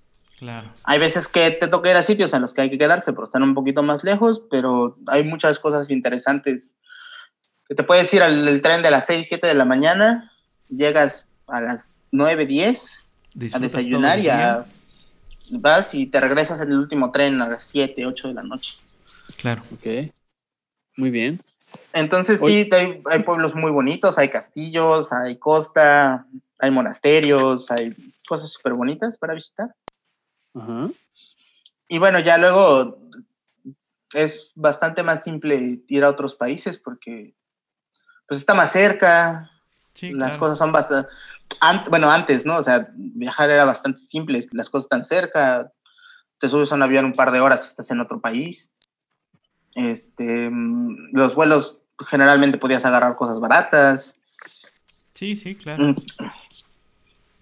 Ahora, ahora las cosas han cambiado y creo que eh, el cambio será permanente. Eh, tendremos un cambio eh, que, que ten- al que tendremos que acostumbrarnos durante este 2021, 2021 y 2022 para que lleguemos a una nueva normalidad real. Claro. Oye, y a ver, platícanos, estabas leyendo también, y es algo novedoso que yo aprendí para preparar esta, esta charla. Yo no sabía lo que era el alcornoque, la verdad, solamente decía que había escuchado que te decían pedazo de alcornoque, Pedazo de ¿no? alcornoque. Pues el, el alcornoque es un, es un árbol de, cuya corteza sacan el corcho, y la mitad del corcho mundial es portugués. Entonces ahí el bosque es el bosque de alcornoque más grande del mundo. ¿Has ido a alguna región? Este es una actividad este, que veas frecuentemente, además de los corchos de los vinos. Me imagino que tienen otros usos. Platícanos un poco de esto, si se puede saber. Tienen un montón de cosas. Hay tiendas de corcho. Venden bolsas y zapatos y carteras y todo lo que te pueda ocurrir de corcho tratado. Am, Es como los, los que Ah, sí. coco en, en- en el malecón, no. ándale, tienen de todo. El chango de coco y todo eso típico del malecón de Veracruz. Pero bueno, en las regiones, creo que hacia el sur hay más. Ajá. Sí. Porque pues, también puedes hacer, como puedes hacer turismo de vino, ir a los viñedos. Claro. También por ahí cada, cada casa tiene su, su propio corcho o cerca tienen corchos y así. Entonces es, puedes hacer también esas visitas am, dionisíacas, yo creo. Sí, claro. Visita de Alcornoque. Vamos a hacer. Ya. Exactamente, vamos a- al Cornoque Tour, ¿no? Ok. Oye, y dime una cosa, por ejemplo, eh, en, ya hace varios, varios años, estoy hablando del siglo XVIII, prácticamente Lisboa fue destruida por un super terremoto. ¿Hay algún, algún, Vestigio. alguna área, vestigio, hay, hay ruinas, hay este, todo esto? ¿Qué nos puedes decir al respecto? Digo, aprovechando un poco para dar, no nada más el chacoteo, dar la visión de alguien que vive en Lisboa, platícanos un poco. Este, pues, la mayor parte de la, de la ciudad se cayó en el terremoto, excepto um, una parte que está de aquel lado que se llama Alfama, que es la parte viejita de la ciudad, Ajá. um, y el castillo de San Jorge, que está por encima, Ok. que es el cerro. Del otro lado se conservó el monasterio del Carmo, que se cayó el techo y lo dejaron sin techo al final. Este, que pues, es un atractivo turístico que, que está aquí en el centro. Obligado. La cosa, la- sí, la cosa es que en, en lo- en la historia, por lo menos en la Ajá. arquitectónica, se considera que Lisboa es la primera ciudad moderna del mundo. Moderna en el sentido de modernidad. Ajá. Este, porque el resto, o sea, lo que, lo que se cayó de la ciudad, lo que volvieron a construir, se, vol- se construyó ya con trazos. Claro. Quiero decir, hay, hay dos avenidas principales, se atraviesan las otras calles aquí, los, callejones van por en con- medio. con una planeación. Sí, hay una planeación importante. Y en cambio, si vas para esta parte, para Alfama, para la Morería, abajo del castillo, Son pues todos son, callejones y callejuelas en Claro. las que te puedes perder y no tiene una organización clara, ¿no? De repente te metes Ajá. en una y encuentras un callejón sin salida, tienes que dar la vuelta, subes, bajas, empiezas a hacer cosas. Pero el resto de la ciudad, eh, por lo menos en la parte pombalina, que es de aquí a donde termina la Avenida de la Libertad Ajá. y donde termina la Avenida Almirante Reich, en, en la Alameda, es una ciudad que está trazada, está planeada. Claro, que ya hubo por ahí un, alguien que dijo, tiene que ser así para que nos dure Ajá, para que bastantes tenga años. ¿no? orden, sí. Claro. Entonces ya puedes ver cómo, cómo cambia eso. Claro. Es importante, digo, eh, tristemente tuvo que nacer la idea de hacer eso después de que fallecieran 30 mil personas, pero, pero obviamente se agradece que sirvió, ¿no? Sí, sí, y es eso, o sea, se supone que es eso, la primera ciudad que está planificada totalmente. Claro. Mira, te voy a compartir una pregunta que hice en, en Facebook, que no son escritores como, como los trabajos de tu, de tu trabajo de doctorado, pero dice, ¿qué viene a tu mente al escuchar el nombre del país Portugal? Te voy a decir lo que nos contestaron así rápidamente. Eh, eh, perdón. Marta Lizalde nos dice patéis de Belém, buen pescado, la Virgen de Fátima. Amelia Ávila nos dice el Oporto. Josefina Lazo dice fados melancólicos, bacalao, ribeiro y pastelitos de Belém. Eh, Carlos Mendoza, vino verde y Madre Deus, que es un grupo de mis favoritos del género fado.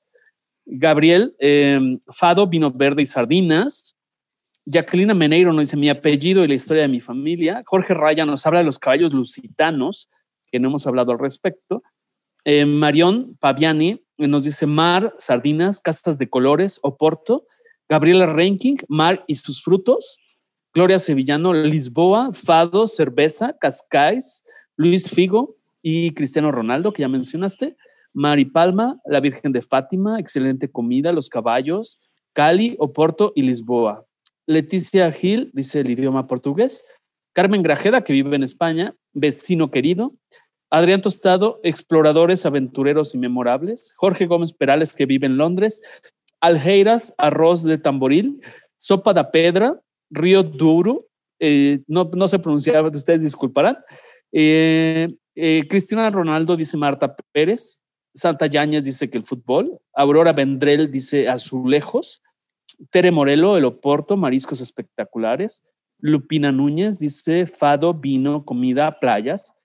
Agustín Jiménez dice chamacas bien guapotas. Y Gila Padilla dice los fados, su música me encanta. ¿Algo más que nos esté haciendo falta? Híjole. Las francesiñas, nadie habla de las francesiñas. ¿Qué pasó? ¿Qué pasó? Ahí, pero, ahí. ¿qué más podría ser? ¿Qué, más- qué otra cosa podría decirte que tienen bien a bien? Los No sé. caballos. Los caballos. son- los caballos lusitanos son, son eh, bueno, antes de la pandemia, comunes este tipo de exhibiciones o no sé. En, en sitios, por ejemplo, aquí en el Ribatejo, aquí en el Merín, para Santarém, es aquí al lado, o sea, tipo a, qué sé yo, eso, 40 minutos en el tren, pero para hacia la parte interior, allá hay caballerizas. Y también hay en las islas, en Madeira, hay en Funchal, eh, hay caballos, hay... La gente se dedica a esto. Entonces sí, sí que lo hay. Luego, no sé, por ejemplo, decían los azulejos. Los azulejos es una cosa que es muy bonita, de herencia árabe, desde luego. Este, aquí los edificios están forrados, bueno, muchos de los edificios viejos, en los barrios más viejos, Ajá. están forrados de azulejo. Entonces es muy bonito cuando les pega el sol y puedes ver los colores de los azulejos. Y lo, lo malo es que luego la gente se los roba como recuerdo o para venderlos como antigüedades. Ok. O sea, eso- Entonces sí puedes pasar por un edificio, sí, puedes por un edificio y le faltan cachos de azulejo porque alguien vino y le metió Y mano. quiso llevarse un recuerdo. Ah, ojalá no sea un mexicano como Yo los que pagan que el fuego en Francia y cosas de esas. Sí, nunca faltan, cabrón. sí. Ay, bueno. Pues sí, digo, sí, eh, se da en todos lados, ¿no? Sí, hay en todos lados eso. Y ¿qué más estaban? Bueno, las sardinas en julio, que son las fiestas de los santos populares. Ajá. En, aquí es San Antonio. ¿San Antonio de Ay. Padua? Sí, Ok. es el santo de acá, entonces también en, en julio, creo que es eso, en junio. Este, hay hay un fiestón no, no, no, no, en la ciudad. Y la gente, los restaurantes y mucha gente saca asadores a la calle y asan o pedazos de puerco o sardinas. Entonces puedes comer sardinas asadas el a, día. A a paz. granel. Ok. Es Oye, yo tengo una duda. a- a ¿Allá también echan cohetes cuando festejan un santo o una cosa así? Porque No. o sea, yo nunca he entendido por qué en México para todos echa cohetes o, o- o pirotecnia. ¿Allá también? No, no, la pirotecnia está bastante restringida. O sea, tienes, tienes que, o, o- o hay pirotecnia de, esta, fuegos, ar- de fuegos artificiales controlados, ¿no? que están controlados, Ajá, o sea, que son de luz y que son O- controlados y en ajá. fechas específicas. o de Sí, plano pero no, no el, el- el buscador y el este la como en una fiesta, uh, No, yo eso- nunca he visto. Sí, sí he oído, o sea, sí lo oyes que alguien de repente tiene uno, pero, pero no, no sé, hace poquito estaba yo en, en una parte de acá arriba, en la Peña de Francia, y alguien tronó un cohete y todo el mundo estaba bien enojado. O sea, oías Sí, a las personas sí. así de, ah, fue un payaso, por aquí hay algún que está haciendo el tonto, Ajá, eh, sí, cosas sí. así. Tal vez que palabras menos amables, pero eso. Sí, sí, claro. Es que Pero- eso, no- eso es lo que nos tiene el tercermundismo puro todavía. O sea, por más que estemos en la economía número 10 y sigamos echando cohetes, perdón, no, y sí. no es que yo me sienta soviético o, o ruso o de japonés, georgiano. No, pero es que eso ya lo tenemos que superar, por Dios. O sea, ¿cuántos accidentes eh, con la gente a nivel civil, familiar, que se queman una mano? ¿Cuántos accidentes en puestos ha habido históricamente? Seguimos echando cohetes y seguimos comprándole a los chamacos. Es para ponérselos de supositorio, perdón, pero Sí, claro. por eso era mi duda. Si en un país que festeja está los santos como San Antonio de Padua, se usan los cohetes. No, pero fíjate, eso no. Ahora, no, bueno, ahora no creo, pero normalmente fin de año eso había am, fuegos artificiales. Aunque, aunque, hace unos años pasé el fin de año en, en Praga, Ajá. ¿Ok? en República Checa, y cuando llegamos al hostal, llegamos cuatro mexicanos.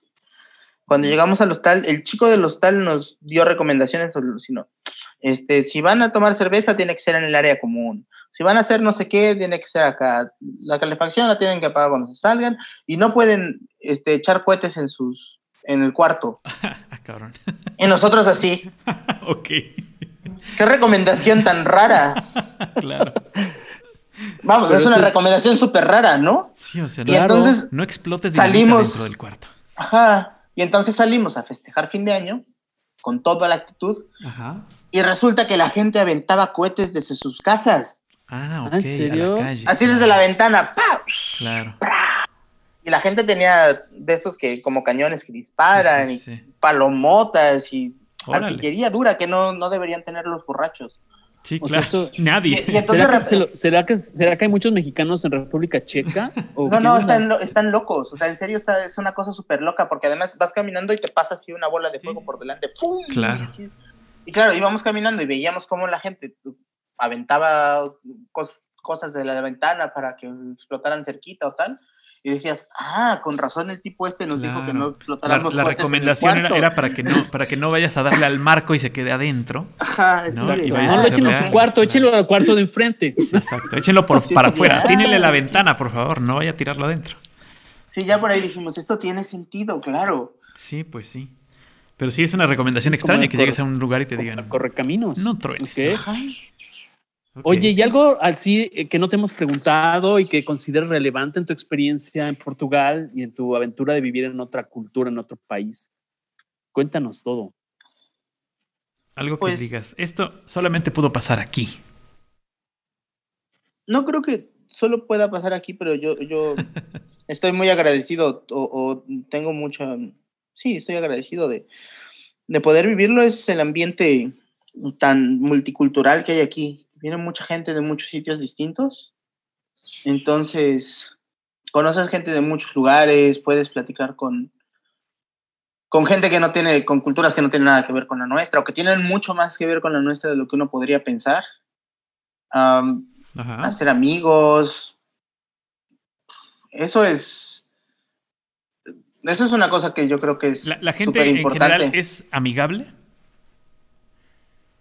O sea, como buen, sí, como buen sí, latino. sí, eh, en, en términos generales son bastante simpáticos. Ajá. Ah, tratan de ser muy amables. Ok. Ah, entonces, por ejemplo, si te- se dan cuenta de que no hablas portugués, te empiezan a hablar en inglés.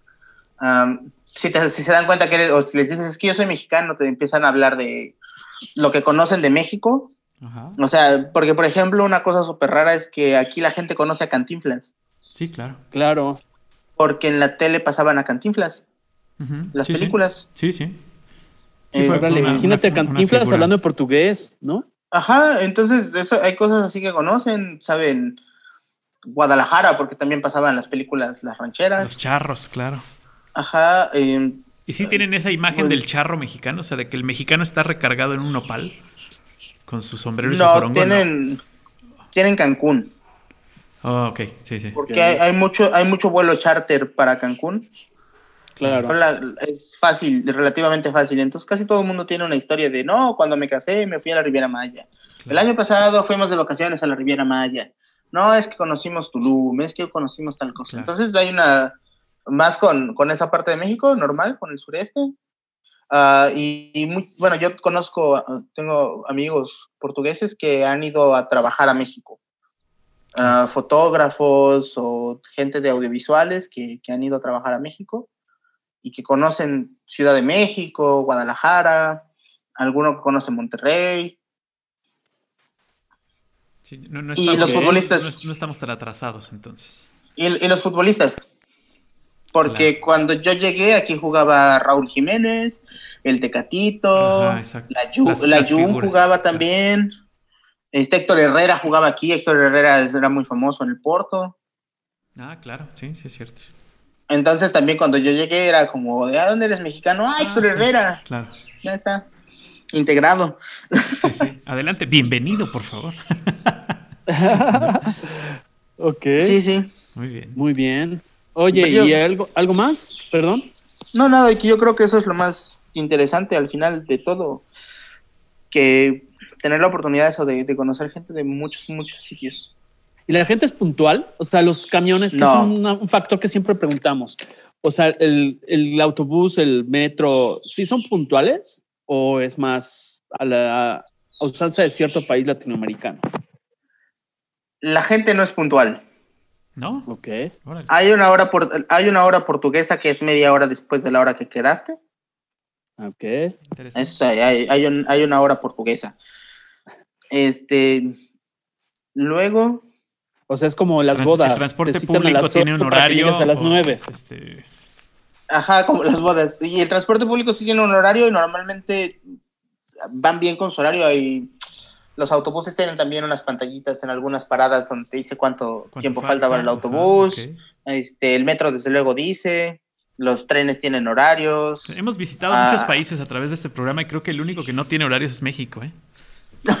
Te lo juro. Tiene- Bueno, hay, una aplicación hay una aplicación para, para saber cuánto tiempo falta para que venga tu autobús. Tu, Imagínate una tren, aplicación tu- aquí, aquí en México que te dijera cuánto falta para el autobús. Pues lo que Uy, falta. quién sabe. Pues lo que falta, o sea, falta. No estés preguntando. ¿A, a qué hora llega? A la hora que llega. O sea, esa es la hora. que Ahorita, ahorita va, ahorita va. Exacto. Ya va ahorita. para allá. Ahorita ese es el, el término. ¿no? Pero entonces sí, Pero- La, la gente, la gente tiene también su horario de te invito a las 5 para que a las 5 y media vengas llegando. Sí, sí, eso es perfectamente normal. Es así. Pues para ser europeo se me hace este, interesante que, que tengan esa, esa so- Y no está esa- mal visto que tú le caigas así eh, a la tu vecino, mexicana, tus a tu vecino. Ya, ya llegué con unas cervezas. Eso no se Este, hace. ¿No, ¿no se tampoco? hace? Ok. Es muy raro. Salvo los que son latinos, latinos, los brasileños, los. ¿De qué otro lado te puedo decir? Bueno, los brasileños, los argentinos, los otros mexicanos. Que Ajá. sí es como de. Ya te caí De repente ahí, te- este, échale más agua. Estoy aquí, eh, eh, estoy aquí abajo de tu casa, traigo un Six, ¿qué onda? Ajá, Eso sí pasa. Pero, pero solo entre esos. entre mexicanos, claro. Ajá, solo entre si latinos. no le llaman a la patrulla, latinoamericanos. ¿no? Si no le llaman a la O, patrulla. o, o te ven así como de, bueno, pues pásale, pero. Sí, claro. Pero ¿qué onda? O sea, que algo se te perdió. Te, te reciben en pantuflas así como ya vete, ¿no? Así de rápido. Ajá, o sea, es, Sí, es- claro. es muy raro. O sea, porque normalmente tienes que. te quedas con la gente para ir un día. Claro. Es, Y si más, alguien, es más. si alguien te invita a su Porque- casa a comer, ¿te puedes quedar a cenar o nada más es a comer y te vas? Como, como, como Vicente Fox. Como Fidel, como Fidel, comes y te vas. No, o sea, para empezar, el asunto es ganarte la confianza de alguien para que te invite a su casa. Eso es súper raro. Ok. Es, es Ok. más que se reúnan en algún lado. Ajá, o sea, más bien quedas en un restaurante, o quedas en un bar, o quedas en un café, o quedas en Ok, otro ok. lado. O sea, ya cuando alguien. Casi casi menos tienes que ser familia para que te inviten a su casa. Sí, eso es más Pero- raro. Eso. Así como Josefina, Josefina Lazo, que nos platicó que está en el capítulo de Mexicana en Madrid, ah, que cuando vivió en Zurich tenías que agendar casi, casi un mes antes. Sí, o sí. sea, a ese nivel está No, no, de- no, no, o sea, puedes, hablas con tus amigos, oye, este, que estás haciendo algo, ¿quieres que hagamos alguna cosa? Ah, sí, no, mejor otro día, o en la semana hablamos, o Claro, no, no, no es tan. nos vemos tan la próxima semana, sí, no, no, no, no, es- no es súper estricto, pero tampoco puedes caerle a la gente como, como la peste, ¿no? Que llegas y, traigo unas chelas, vamos a sentarnos a ver algo. sí. La cosa que no se iba, ¿no? Ajá. Entonces, y, y, o sea, pasa más cuando tienes amigos, eso, latinoamericanos, que es más normal que, oye, estoy aquí por tu casa, vamos a hacer algo. Ay, bajo. En los restaurantes, esa es una pregunta que también hemos hecho. ¿En los restaurantes hay sobremesa? ¿O también es de comes y llégale? No, no, no, no es. A ver, hay, hay, que que, aquí- hay, hay que. A- Aquí en México Hay que así distinguir. como- así es como eh, vas a un restaurante en México y comes, pero te quedas una hora más en la copita, la plática, ¿no? Este, No, Aunque te cambien la azucarera, ¿no? Exacto, sí, ya te quitaron hasta, el- hasta las servilletas, pero tú te quedas ahí y pides la de No, la no, hay que- casa, y te haces amigo del mesero y le hablas al gerente, y, ¿no? Es muy de mexicanos. es, es que hay que distinguir. Hay, por ejemplo, los. En general, los restaurantes tienen horarios de, de estar abiertos. Ajá, La comida es de las 12 del día a las 2 de la tarde. órale. Entonces, a las 2 y media ya están limpiando y cerrando y ya, o sea, ya estuvo, ¿no? Ah, ok, ok, ok. Sí, sí. No, no son como aquí que están abiertos de las 9 de la mañana hasta que se vaya el último. No, no, entonces, eso es muy tradicional. Como que hay horarios. Luego vuelven a abrir a las 6 de la tarde porque empieza la cena. La cena, claro. Ok. Los Oye, la propina, la propina, o sea, para que no se vean tan pránganas cuando vayan por Portugal, ¿qué onda con la propina? No Sí es da, una no costumbre. ¿No? No es una costumbre. Órale. Y siendo turístico O sea, se me hace raro, ¿no? Es una costumbre Pero te si lo vas a sitios. va incluido, ¿no? No, no, no, o sea, no. Si vas a un sitio turístico, si vas a un, a un lugar turístico, Ajá. Ajá. Sí, es un hotel de cadena puede, o una cosa puede, ajá, puede que te lo pidan, o a un restaurante que Claro. esté aquí en la, en la avenida grande, puede que, te, que, que sea lo normal, ¿no? Para los meseros. Pero en un lugar más tradicional chiquito no es como, o, o dejas unas monedas, ¿sabes? O sea, es como, tengo aquí unas monedas sueltas, esas son las que dejo. Ok. No es como en ok. México que tú pones ahí el 10% o el Sí, sí. 15%. Sí, que te ven, te ven feo, ¿no? Si, si no le estás... Lo otro es que, por ejemplo, en las tascas, que son restaurantes más familiares, Ajá. como nuestras, como- un poco como nuestra comida corrida, Ajá, sí, sí. ahí sí que hay sobremesa, porque ahí sí que la gente se queda hecha trago. Claro, porque Ah, mira. cuando vas a comer ya saliste de trabajar. Ajá, o, o vas a volver a trabajar, pero te quedas echando un, un tranquito más, o te quedas cotorreando con alguien. Ok. Entonces, si vas a una tasca más tradicional, Ahí sí de hay esas que plática. ahí sí que hay, pues hay personas mayores, se quedan los, los retirados, se quedan platicando toda la tarde, que el whiskito, Ok, que el ok. vinito, que el tal tal, y están ahí compartiendo cualquier historia y te sientas por ahí, te hablan, terminas haciéndote amigo de todo el mundo, porque Ok. Oye, y el ambulantaje, por ejemplo, este, no sé, desde la que vende cositas así caminando eh, hasta Doña Pelos, que, que vende para los estudiantes, ¿qué onda? O sea, ¿está regido, no está regido? ¿Eso solo se da en México? no hay, No hay. No hay tortas de tamal en cada esquina, nada de eso. no, no, no, hay, ahora los, en Navidad venden, ¿perdón? el de- el de los chicharrones que llega a la escuela a mediodía para que todo el mundo compre tampoco. No, no, hay, o sea, por ejemplo, ahora en Navidad están las personas que venden castañas asadas, que es como lo tradicional aquí en Navidad. Ajá, sí. Pero todo el mundo tiene un permiso para estar trabajando. Y solo el tiempo Luego- necesario. Ajá, luego, luego tienes a los que venden chucherías en la calle, que esos sí son ilegales, ilegales, pero son tolerados, que venden que si el monito, que si las antenitas, que si tal, pero normalmente es más hacia el barrio donde hay bares de estudiantes y de fiesta. Ajá, sí. Entonces en la noche andan por ahí ofreciendo cosas que brillan para los borrachos. Claro, para que anden en- ahí felices en la noche. Sí, para que andes enfiestadísimo. Ok, ok. Por lo demás, por ejemplo, comida en la calle no hay. Ok. Salvo eso, hay, hay un tipo que vende pan con chorizo allá arriba en, en el barrio este de la fiesta. Luego yo sé que hay dos camiones que cierran, dos food trucks de estos que cierran tarde. Uno en una parte donde hay discotecas y otro por donde está el estadio del Benfica. Ok. Sí, pero no, Son los es, únicos- no, es, no es así de vamos a los hochos No, de no, no. O sea, no. No, no, no, no, no.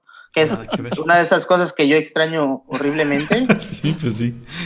Eso de que de repente estás ahí cotorreando con alguien y a las 2 de la mañana dice, oye, ¿sabes que tengo hambre? Claro. Yo también. Habíamos de ir por unos tacos, ah, que aquí no hay. Sí, sí, sí. Oye, y hace rato hablabas de las tienditas de la esquina. O sea, las tienditas de la esquina son onda barroteros o son Onda Oxxos. 7-Eleven y cosas de esas. No, onda barrotero. Así de Don Venancio. Familiar, claro, Sí. tiendita. Bueno, no son, hay unas que sí todavía son en algunos lugares como muy familiares, pero casi todos lados son de nuestros amigos de la India o de nuestros amigos de Pakistán o de Nepal. Sí, sí. Son los abarroteros locales. Ok. ok. Pero son los que salvan la vida, pues son los que cierran tarde y son los que abren hasta en festivo. Y Sí, sí, sí, esos no esos cierran. son, los- pero son los, son meros muera- chidos. Ni aunque se les muera alguien, cierran la, la tienda. Esos son los meros chidos, efectivamente. Así es. Muy bien. Oye, Yari, te queremos agradecer enormemente que hayas este, abierto No, esta, pues gracias a ustedes. esta ventana a tu casa, a, a- a otro país y a los que nos escuchan de cualquier lugar del mundo que pues si tienen la oportunidad de conocerlo seguramente tuvieron algún este déjà vu ahí con las francesiñas y a Mm. los que no pues seguramente hicieron agua a boca como nosotros al escuchar cómo se preparan. Este estuvo muy muy interesante platicar contigo. Espero que sigamos en contacto. Sí, sí, muchas gracias. Este, cualquier cosa, ya siempre estamos ahí a la mano. Te digo que las, las redes sociales no funcionan mucho porque son más de chiste, pero Sí, claro. por lo demás siempre estamos a la mano. Eso es todo. Muy bien. Pues gracias por dedicarnos este tiempo con este frío y pues este, te agradecemos que tengas un año espectacular. Igualmente, Cuando vengas, cuando vengas por México, pues aquí te esperamos muchas para gracias. saludarte y conocer más anécdotas, más chocoaventuras de Iyari en, en Portugal. Este, gracias y bueno, nos compartes ahora que, que subamos este contenido para que tus amigos, el- familia estén en contacto contigo.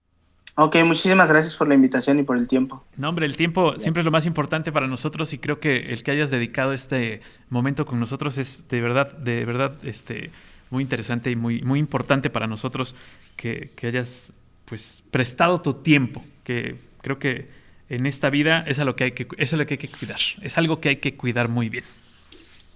Sí, sí. Muchísimas gracias. Yari. Este, gracias a todos los que nos eh, escucharon en esta ocasión. Nos escuchamos en la próxima, ¿no, Emilio?